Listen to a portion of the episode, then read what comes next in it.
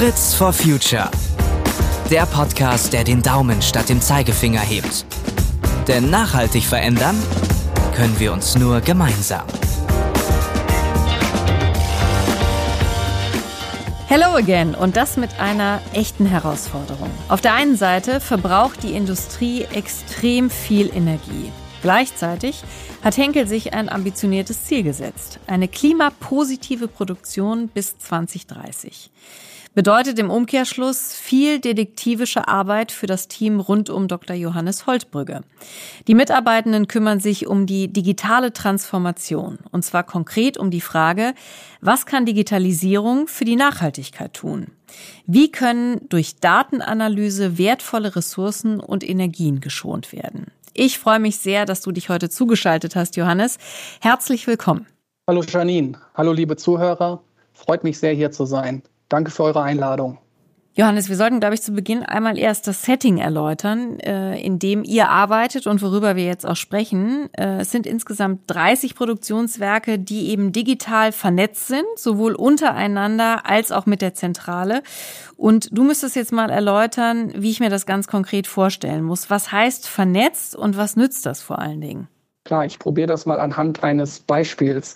Wir kennen es alle aus dem Privatleben. Die Digitalisierung vereinfacht unser Leben doch enorm. Ähm, wir haben in der Zwischenzeit alle ein Smartphone, vielleicht einen Schrittzähler. Beide Geräte sind miteinander kombiniert, tauschen Daten aus und füttern am Ende des Tages Apps mit diesen Daten. Und die Apps sind dann nett aufgemacht und geben uns gewisse Empfehlungen. Zum Beispiel während eines langen Arbeitstags mal wieder aufzustehen, mal einen Schluck zu trinken oder was auch immer. Die Idee dahinter ist, dass wir alle langfristig fit bleiben, alt werden und einen gesunden Körper haben. Und in der Industrie machen wir das eigentlich nicht anders. Ähm, nur, dass wir hier nicht über Smartphone und Schrittzähler sprechen, sondern über große Maschinen und Sensoren, die die Daten für uns kontinuierlich einsammeln, die Daten in ein zentrales System übermitteln und wo wir dann die Daten nachher auch darstellen aus dem zentralen System. Die Daten nutzen wir dann, um einfach mal ein Beispiel zu nennen, um den Energieverbrauch unserer Fabriken in Echtzeit darzustellen, zum Beispiel der Werksleitung oder auch dem Anlagenfahrer. Dem Anlagenfahrer Erinnerungen zu schicken, wenn mal eine gewisse Maschine wieder eine Wartung braucht, weil die können sich ja auch noch nicht von selbst warten. Also ihr seht schon irgendwie, das, was unser System für die Fabrik macht, kann man sehr, sehr gut vergleichen mit dem, was Smartphone und Schrittzähler vielleicht für uns im privaten Leben machen. Insgesamt verfolgen wir einen globalen Ansatz. Du hast es ja gesagt, 30 unserer Produktionsnetzwerke sind untereinander vernetzt. Die tauschen also alle miteinander Daten aus, sehen voneinander Daten und können sich so auch miteinander vergleichen. Ist es denn so, Johannes, wenn, wenn bei dem, was du gerade beschrieben hast, müssen für dieses Prinzip und damit da auch wirklich was Nutzbares hinten rauskommt, diese Werke alle sehr ähnlich, sehr gleich strukturiert sein oder sind das ganz unterschiedliche Werke? Ja, die Werke sollten alle schon sehr ähnlich und vergleichbar sein und glücklicherweise finde ich, sind die das bei Henkel auch. Äh, wir arbeiten schon seit vielen Jahren daran, ähm, die Maschinen zu standardisieren und die Werke zu standardisieren. Und das bringt uns viele, viele Vorteile. Also zum einen kann man sich vorstellen, dass man im Einkauf Rabatte bei Maschinenbauern bekommt. Denn je mehr Maschinen ich kaufe, umso günstiger wird es dann am Ende des Tages auch für Henkel. Auf der anderen Seite ist es für uns Ingenieure natürlich total klasse. Ähm, wir sprechen über vergleichbare Maschinen, es treten vergleichbare Probleme an verschiedenen Standorten auf und wir sind auch irgendwie in der Lage, die schneller zu lösen. Wenn man das Ganze mal aus Digitalisierungssicht betrachtet, und da sprechen wir ja heute drüber, macht das auch total Sinn. Ich glaube, da ist auch ein Beispiel aus dem Privatleben ganz gut, weil ihr kennt das ja auch alle. Kauft euch einen neuen Drucker und versucht den mal wieder an den Computer anzuschließen und wieder braucht man andere Treiber, irgendwie ein neues Kabel, dann eine andere Software und es dauert halt wirklich ewig, bis man den dann nutzen kann ich äh, fühle mit dir beziehungsweise äh, mit dem, was du gerade sagst. Ich finde es ganz, ganz furchtbar. Ähm, und du hast vollkommen recht. Also kann, können wir nachvollziehen, sehr, sehr gutes Beispiel. Bei welchen Produktionsschritten in den Werken wird denn eigentlich am meisten Energie verbraucht oder insgesamt Ressourcen? Es geht ja nicht nur um Energie. Ja, also bei Henkel nutzen wir vornehmlich natürlich Energie und Wasser. Zum Thema Energie, da hast du ja vor einiger Zeit schon mal mit meinen beiden Kollegen, mit der, mit der Linda und dem Philipp gesprochen. Die haben dir, glaube ich, damals unseren Sprühturm erklärt, ja. ähm, der ja sehr energiefressend ist und dementsprechend brauchen wir für die Herstellung von Pulverwaschmitteln, wo nämlich der Sprühturm der zentrale Bestandteil ist, sehr, sehr viel Energie. Auch was Wasser angeht, das kann man sich ungefähr vorstellen, dass ein Flüssigwaschmittel sehr, sehr viel Wasser benötigt in der Herstellung, nämlich einfach auch um die Komponenten, die in der Formel sind, zu lösen. Hier arbeiten wir auch mit unserer Forschung dran, kontinuierlich die Formeln dicker zu machen, sprich Wasser aus den Formeln zu nehmen. Und da können wir dann auch vielfältig zur Ressourceneffizienz beitragen. Ja, diese Folge ist wirklich auch super spannend. Das ist auch so ein bisschen Sendung mit der Maus. Die verlinken wir natürlich auch nochmal in den Show Notes. Jetzt frage ich mich natürlich, okay, ihr habt rausgefunden, irgendwo gibt es Einsparpotenziale. Was passiert dann genau, beziehungsweise wie geht ihr erstmal auf die Suche überhaupt? Beantwortet das doch erstmal nach diesen Einsparpotenzialen. Wir nutzen für die Suche nach Einsparpotenzial extrem viele Daten, denn die ganzen Sensoren und die Maschinen, die wir mit unserem System verbinden und die die ganzen Daten senden, möchten wir natürlich auch irgendwie analysieren. Und ich glaube, das kennt auch jeder von uns ähm, und das haben wir auch in der Schule und vielleicht auch im Studium immer wieder gehört. Man kann irgendwie auch nur das verbessern, was man messen kann und genau nach dem Prinzip arbeiten wir bei Henkel auch. Also wir setzen menschliche und auch künstliche Intelligenz ein, um uns die Daten anzuschauen und dann in den Daten Unregelmäßigkeiten zu finden. Und diese Unregelmäßigkeiten sind es dann wirklich auch immer wert, dass man dort Zeit investiert und diese versteht. Denn eine Unregelmäßigkeit kann natürlich ein Zustand sein, wo die Fabrik super viel Energie verbraucht hat. Und da müssen wir halt einfach verstehen, warum hat die Fabrik jetzt zu dem Zeitpunkt so viel Energie verbraucht. Oder manchmal, und da haben wir auch wirklich Glück, finden wir Zustände, wo die Fabrik sehr, sehr wenig Energie verbraucht hat. Und da können wir uns auch fragen, was hat die Fabrik denn zu dem Zeitpunkt eigentlich besonders gut gemacht und können wir da vielleicht eine Best Practice rausmachen und unsere anderen standardisierten Werke eben entsprechend informieren, das ganz genauso zu machen. Mhm. Und wenn ihr dann äh, tatsächlich einen hohen Verbrauch gefunden habt, äh, den ihr euch genauer angucken wollt und dann vielleicht auch was dran ändern wollt, wenn ihr könnt, welcher Prozess wird dann in Gang gesetzt? Was sind dann die nächsten Schritte nach der Analyse? Ja, also ich kann dir gerne da auch mal ein Beispiel zu geben, was wir da konkret gemacht haben. Also wir führen in unseren Fabriken ähm, sogenannte Energie- und Wasserbilanzen durch. Sprich, am Ende des Tages, was vorne reingeht, muss auch irgendwie hinten wieder rauskommen. Und wenn das nicht so ist, dann stimmt auf dem Weg dahin irgendwas nicht so ganz. Ja, also wir gucken uns wirklich an, welche Menge an Wasser kommt in unserer Fabrik an und dann haben wir ganz granular in unseren Fabriken gemessen, wo haben wir welche Menge an Wasser verbraucht und dann gucken wir, passt das soweit. Mhm. Ja, und wenn das nicht passt, haben wir vielleicht eine Leckage oder einen Rohrbruch und das kennen wir irgendwie auch alle von zu Hause, dass das mal passieren kann. Eine kleine Leckage in der Fabrik den Wassermengen, mit denen wir arbeiten, hat natürlich direkt einen riesigen Einfluss. Und zudem, und das kannst du dir auch ungefähr vorstellen, die Fabriken sind sehr, sehr groß, sehr, sehr verwinkelt, sind solche Leckagen auch schwer zu finden. Und mit dem System, was wir haben, sind wir da bei der Fehlersuche deutlich schneller dran. Wir können gucken, wo wir solche Leckagen haben und können dran arbeiten. Also wenn du das mal versuchst, irgendwie auf ein Haus zu übertragen, dann haben wir irgendwie in jedem Zimmer einen, einen Wasserzähler. Und wenn in der Küche mal irgendwie was nicht funktioniert oder der Wasserhahn läuft, dann kriegen wir direkt eine Meldung auf, auf die App und wir können dran arbeiten. Und ihr macht die Energieverbräuche in den Werken ja auch sichtbar, ne? so dass alle Mitarbeitenden das sehen können. Warum macht ihr das? Ja, genau. Also alle unsere Mitarbeiter und Mitarbeiterinnen sind ausgebildete Sustainability Pioneers und dementsprechend sind wir so gesehen auf Ressourceneffizienz trainiert und getrimmt. Ich glaube persönlich, dass jeder kleine Beitrag und selbst wenn jeder Mitarbeiter nur einen kleinen Beitrag leistet, in Summe zu einem Riesenergebnis führen und dass Henkel wirklich hilft, äh, im Thema Ressourceneffizienz voranzukommen. Und das ist auch der Grund, warum wir die Daten für alle sichtbar machen. Zeigen also zum Beispiel angefangen beim Linienmitarbeiter über, über die Person, die im Qualitätslabor arbeitet, bis hin zum Werksleiter vielleicht, die aktuelle Performance, das Erreichte, das, was am Vortag erreicht wurde, ähm, mit dem Ziel, dass die Person dann aus den Daten Schlüsse ziehen kann. Ähm, Abläufe in der Produktion in Zukunft zum Beispiel effizienter zu gestalten. Und dafür haben wir dann für die einzelnen Mitarbeitergruppen sehr maßgeschneiderte Visualisierungen erstellt.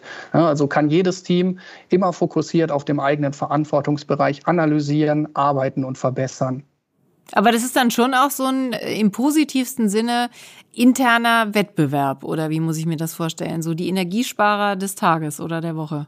Ja, auf jeden Fall. Also sowohl innerhalb einer Fabrik, ähm, würde ich sagen, als auch zwischen den Fabriken. Also natürlich wird in den Fabriken besondere Leistungen auch wertgeschätzt. Sprich, man weiß auch schon, wer der Energiesparer der Woche ist. Wir können aber natürlich mit dem System und der Vergleichbarkeit zwischen den Standorten auch für einen positiven, wie du das genannt hast, Wettbewerb sorgen. Also wir sind in der Lage, zum Beispiel abhängig von den externen Bedingungen, wie zum Beispiel der Temperatur draußen, zu berechnen, wie viel denn die Herstellung einer Tonne unseres Produkts heute an Energie verbrauchen sollte. Und dann mhm. können wir gucken, wie die einzelnen Standorte dazu positioniert sind. Mhm. Und ich glaube, da hilft es äh, auch, den Energieverbrauch zu reduzieren, weil irgendwie, äh, und das kennen wir alle, wir wollen irgendwie alle beim Gesellschaftsspiel spielen immer gewinnen und beim Beitrag zur Nachhaltigkeit wollen unsere Kolleginnen und Kollegen irgendwie auch gewinnen. Ich überlege mir gerade, ob das was für zu Hause sein könnte dass man da vielleicht auch mal so einen kleinen Wettbewerb ausruft. Muss ich mal ausprobieren. Ihr arbeitet ja, um das noch besser gestalten zu können, mit einem digitalen Zwilling, so nennt man das. Wie muss man sich das konkret vorstellen? Menschen, die das jetzt noch nie gehört haben. Was ist das? Ja, das ist relativ vergleichbar mit Google Street View. Das kennt ihr wahrscheinlich auch alle, wenn ihr euch mal irgendwie das Haus der Träume, was ihr vielleicht kaufen möchtet, äh, von außen angeschaut habt. Ein digitaler Zwilling ist nichts anderes als eine Google Street View Aufnahme unserer Fabriken, allerdings nicht von außen, sondern von innen. Ja, also dafür haben wir eine Gruppe von Menschen durch unsere Fabrik geschickt und äh, sehr detailgetreue Bildaufnahmen aller Bereiche unserer Fabriken machen lassen. Und das wurde dann, jetzt wird es etwas spezifisch in eine Point Cloud umgewandelt. Ja. Und die Point Cloud ist eigentlich ein Tool für Ingenieure, um Messungen durchzuführen, zum Beispiel den Abstand zu Rohrleitungen zu bestimmen oder auch halt im einfachen Fall einfach mal virtuell durch eine Fabrik zu laufen und sich mal anzugucken, okay, könnte zwischen diese beiden Abfülllinien vielleicht noch eine Maschine passen. Also für uns ein sehr wichtiges Tool, um unsere Projekte voranzutreiben.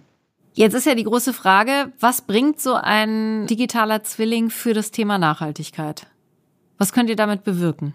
Ja, das hilft uns an der Stelle der Standardisierung. Ich hatte ja am Anfang erzählt, dass wir in den letzten Jahren sehr, sehr stark unsere Maschinenbauer standardisiert haben. Wir arbeiten mittlerweile global nur noch mit zwei Händen voll, vielleicht einem Dutzend Maschinenbauer zusammen, die aus einem sehr eingeschränkten ähm, regionalen Kreis kommen. Sprich, wir haben Maschinenbauer vornehmlich in Italien, in Deutschland oder auch in den Niederlanden und die beliefern uns natürlich trotzdem weiterhin global mit Maschinen. Ähm, ist natürlich in der Projektausführung und gerade wenn wir eine Planung machen, wo wir welche Maschinen in einer Fabrik hinstellen, wichtig, dass die Maschinenbauer dann auch unsere Fabriken sehen. Das heißt, in der Vergangenheit sind die Maschinenbauer dann oft in unsere Fabriken gereist, mit dem Flugzeug, manche auch mit dem Zug, hing auch immer von der Distanz ab. Und Reiseaktivitäten führen natürlich immer zu einem CO2-Ausstoß, äh, den wir mit dem Projekt verringert haben. Und ich denke hier, das ist ein klasse Beispiel, dass wir neben der direkten Reduktion unseres CO2-Ausstoßes der Fabriken auch auf den indirekten Ausstoß achten. Und ich glaube, auch in der Zukunft werden uns digitale Tools hier viele Möglichkeiten geben. Also eure Arbeit ähm, sorgt zum einen ja dafür, dass ihr natürlich im Unternehmen äh, Emissionen spart und auch Geld spart im besten Fall. Und was ich mich jetzt frage, was wir Verbraucherinnen und Verbraucher da möglicherweise davon haben. Also nicht nur das, was ihr als Unternehmen davon habt und auch die Umwelt, wenn natürlich äh, das Thema Klimaschutz berücksichtigt wird, sondern haben wir auch irgendwas davon? Ja, vielleicht noch mal kurz auf den Umweltschutz, weil ich denke, da haben wir als Verbraucher sowieso auch immer was von. Zwar hat unsere Industrie, also Henkel als ähm, Hersteller von Wasch- und Reinigungsmitteln zum Beispiel, einen relativ geringen Energieverbrauch im Vergleich zu anderer chemischer Industrie. Nichtsdestotrotz können wir das nicht einfach außer Acht lassen. Ähm, ich denke, das ist sehr, sehr wichtig, dass wir als Endverbraucher uns auch darum kümmern, dass Folgegenerationen ähm, ein gutes Leben auf unserer Erde führen können. Und hier äh, hat unser Programm zumindest einen Beitrag zu. Allerdings denke ich auch gerade heute ähm, in Zeiten stark steigender Energiepreise ist die Reduktion des Energieverbrauchs direkt ein Vielfaches wert. Also klar, wenn die Energie auf einmal das Dreifache kostet, ist unser Hebel für Sparmaßnahmen deutlich größer. Die Energiekosten haben jetzt einen eher geringeren Anteil an unseren Fertigungskosten.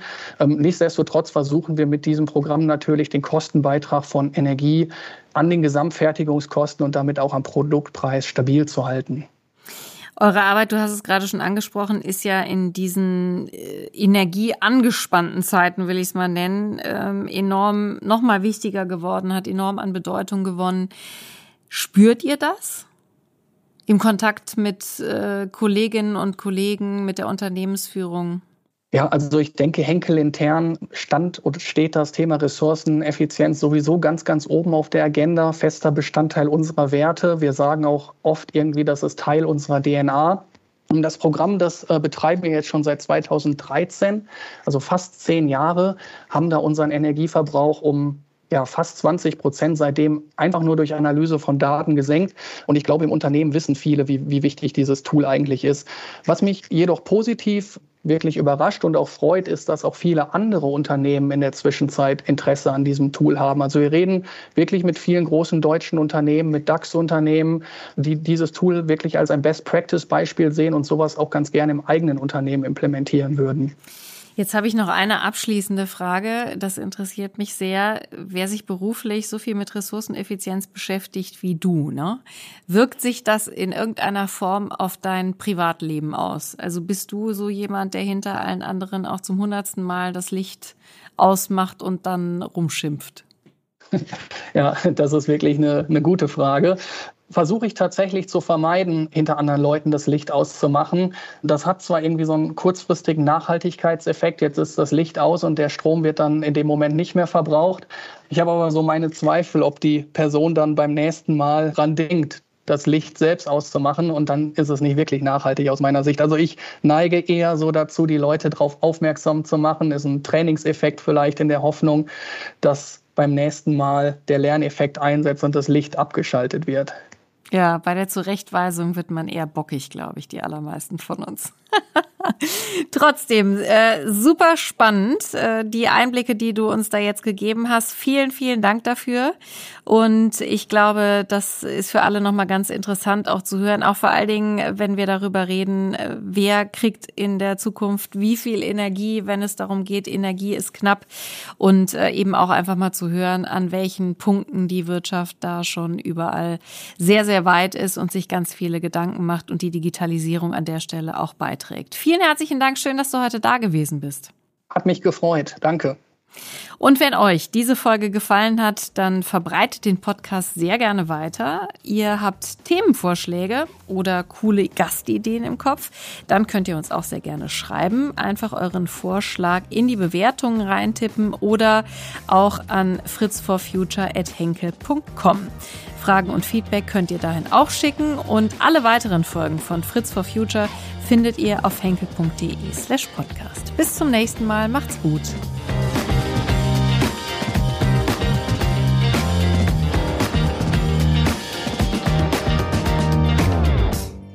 Fritz for Future. Der Podcast, der den Daumen statt dem Zeigefinger hebt. Denn nachhaltig verändern können wir uns nur gemeinsam.